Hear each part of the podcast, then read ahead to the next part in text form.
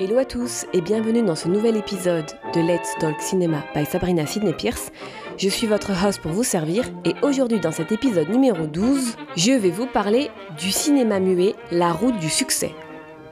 Au programme, la promotion hollywoodienne, donc le génial promoteur des stars, je vous dirai qui il est, les friandises qui seront l'âge d'or des recettes cinématographiques et les actions de l'Amérique quand Ford roule vers l'ouest. J'espère que vous êtes prêts moteur et action.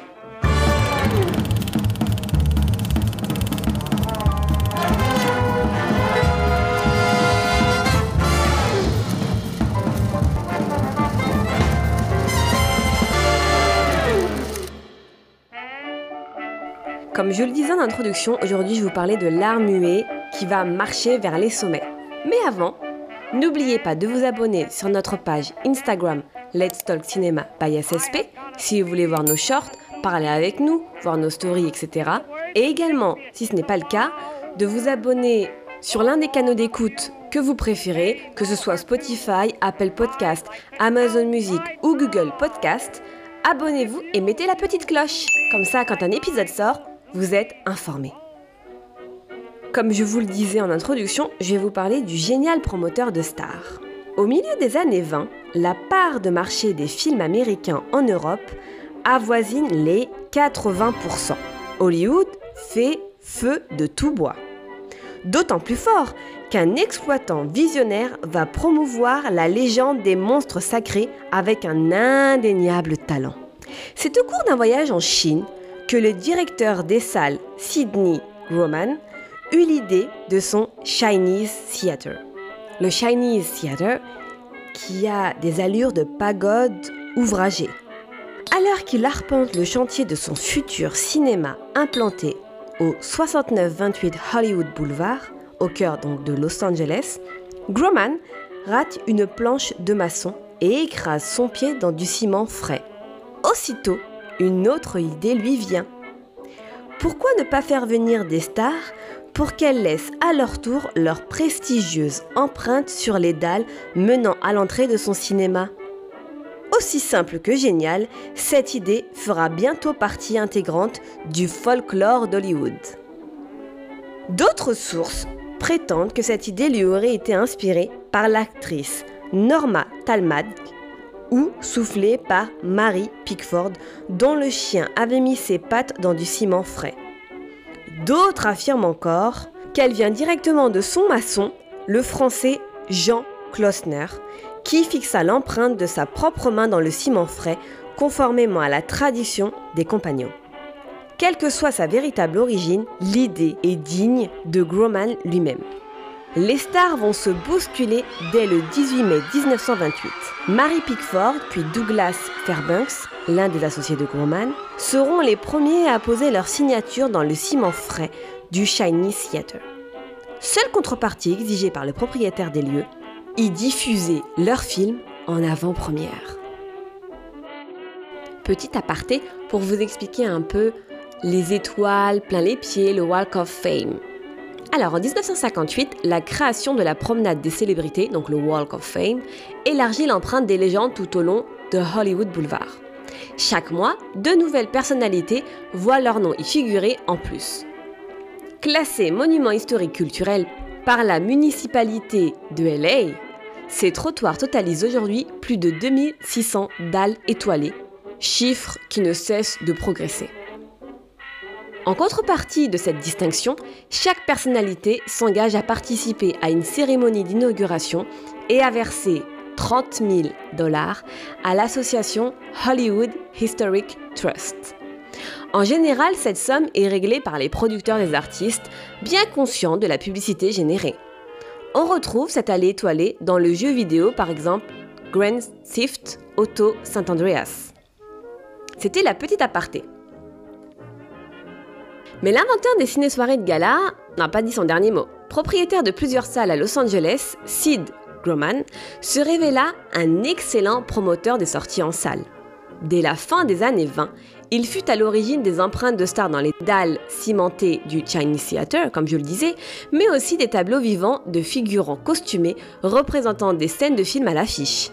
Plus tard, il contribua à renforcer les cérémoniales des séances de cinéma en revêtant ses ouvreuses d'un uniforme, en aménageant un parvis devant les entrées de ses salles ou en installant la fosse d'orchestre sur vérin élévateur.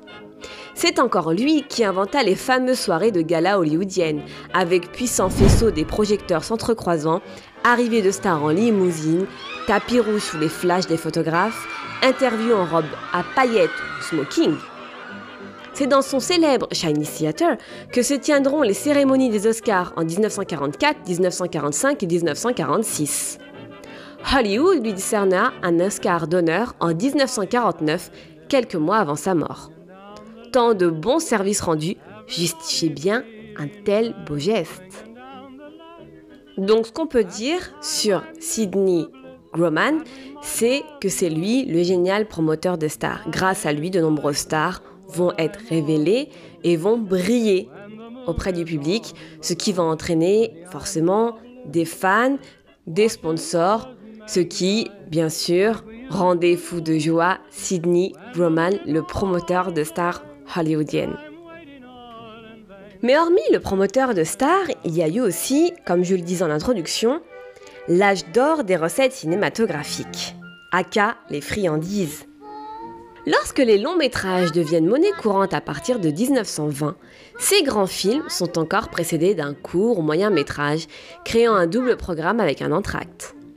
Outre qu'il permet de faire patienter ou de reposer l'attention des spectateurs, cet entracte permet aussi d'accroître les recettes grâce à la vente de friandises telles que ces fameux chocolats glacés, mis au point en 1919 par le confiseur Harry Burt à force de voir plein d'enfants hésiter entre une boule de glace et une barre de chocolat. Le fait qu'ils fassent leur apparition dans les salles en 1922, au moment de la sortie du film documentaire Nanook l'Esquimau de Robert Flaherty, leur vaudra rapidement le surnom d'Esquimaux. Témoin de leur succès, Charles Gervais importera le concept en France en 1925 en reprenant le nom d'Esquimaux histoire de faire continuer à fondre les gourmands. Mais comme je le disais la semaine dernière, l'Amérique a pris du galon et est devenue un peu, après la guerre, le leader du marché cinématographique. Mais dès 1910, il s'impose quand même. Il s'impose comment? L'Amérique va placer ses actions avec le western. Apparu vers 1910, le terme western désigne un genre qui va donner lieu à une abondante production. Entre 1915 et 1927, dans la lignée de Thomas Ince, Hollywood consacre entre 15 et 30% de sa production totale annuelle à l'univers de l'Ouest américain. Oh C'est en filmant des actions concises et en les assemblant de manière souple que l'Américain d'origine irlandaise, John Sean Aloysius Orfini, est devenu le maître incontesté du western américain sous le nom de John Ford facile à prononcer, avons-le. Après 7 ans de réalisation non-stop, ce dernier d'une famille de 11 enfants voit sa persévérance récompensée. Son cheval de fer en 1924, qui compte l'épopée des poseurs de voies ferrées à travers les montagnes rocheuses, deviendra un maître étalon du genre. Bien que borgne, cet increvable vieux briscard n'a pas fini de faire galoper ses acteurs, à commencer par son acteur fétiche, John Wayne. Entre 1917 et 1966, Ford aura tourné pas moins de 140 films d'une qualité si constante qui lui vaudront la place de plus grands metteurs en scène américains devant David W. Griffith, Charlie Chaplin et Orson Welles au grand référendum organisé en 1976 par la Cinémathèque royale de Bruxelles. Oh, On peut mesurer aisément l'empreinte de ce géant en revoyant la chevauchée fantastique de 1939 cette fois nominé aux Oscars, vers sa destinée Young Mr. Lincoln en 1939, La prisonnière du désert en 1956, ou encore L'homme qui tua Liberty Valence en 1962. Et un petit dernier pour la route, Les raisins de la colère en 1940. J'imagine que beaucoup d'entre vous connaissent les films donc de Ford, de John Ford, les John Wayne, etc. Si c'est pas le cas, je vous invite à aller voir. Vous allez voir, ça vaut le détour. Mais en tout cas, je voulais vous parler de ce grand Tom, ce grand réalisateur, Ford, qui va rouler vers l'ouest et dont ses films aujourd'hui sont toujours présents dans la filmographie, dans la tête des plus grands réalisateurs, parce qu'ils font partie quand même de l'histoire cinématographique du genre western. Et pour finir sur John Ford, je sais qu'il avait la répétition d'être un dur à cuire, d'être brusque, égoïste, tyrannique, d'être un mari infidèle, brutal avec les acteurs, sarcastique face aux intervieweurs. Mais il considérait la saga de l'Ouest, grâce à laquelle il était devenu d'ailleurs le plus célèbre auteur de western de Hollywood, comme de la mère de cheval. Quand on lui demandait pour lui quelle était la meilleure manière de regarder un film, il répondait Observer les yeux. Le secret est dans le visage des gens. Or lui, c'est vrai, il se cachait souvent derrière ses lunettes noires, puis posa un bandeau sur un œil, probablement un problème de cataracte, qui lui donnait une inquiétude allure de pirate. Mais John Ford a passé sa vie à rester indéchiffrable. Et quand on lui demandait comment il était arrivé à Hollywood, il répondait en train. Bel exemple de sa propension au laconisme, mais qui surgit comme un indice lorsque McBride nous rappelle que L'homme tranquille et l'homme qui tua Liberty Valence s'ouvrent sur l'entrée d'un train en gare, comme on va dire le début d'un voyage initiatique. L'étude de ses films les plus personnels et les témoignages de ceux qui travaillèrent avec lui dévoilent des traits inattendus. Ford oublie d'être alcoolique durant sa liaison avec Katharine Hepburn, méprise des producteurs et espion en 1939, affiche des sentiments ambivalents à l'égard des Indiens, fait acte de bravoure à la bataille de Midway, prend une position complexe face à la liste noire, tolère l'antisémitisme de sa femme et de son fils, se révèle friand de médailles militaires, signe avec Rio Grande un film réactionnaire puis s'intéresse aux minorités, traite Ava Gardner d'actrice nulle, se dispute avec Henry Fonda pour des raisons politiques et adore les personnages psychopathes.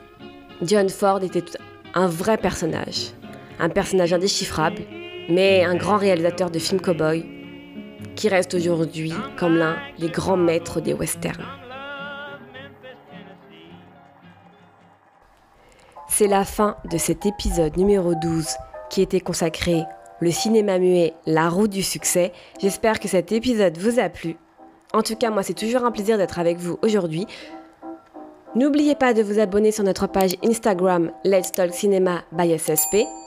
N'oubliez pas également de vous abonner sur l'un de vos canaux favoris comme Spotify, Apple Podcast, Google Podcast, Amazon Music Podcast et de mettre la petite cloche pour avoir l'information quand un nouvel épisode est disponible. C'est chaque mardi, mais au moins vous êtes informés. La semaine prochaine, pour l'épisode numéro 13, je vais vous parler des stars du muet. Donc on reste dans le muet, on reste à Hollywood, bien évidemment, mais je vais vous parler de ces grandes stars. Au programme, je vais vous parler d'une certaine Garbo, de l'homme aux mille visages, de Keaton and Company et de Stroheim.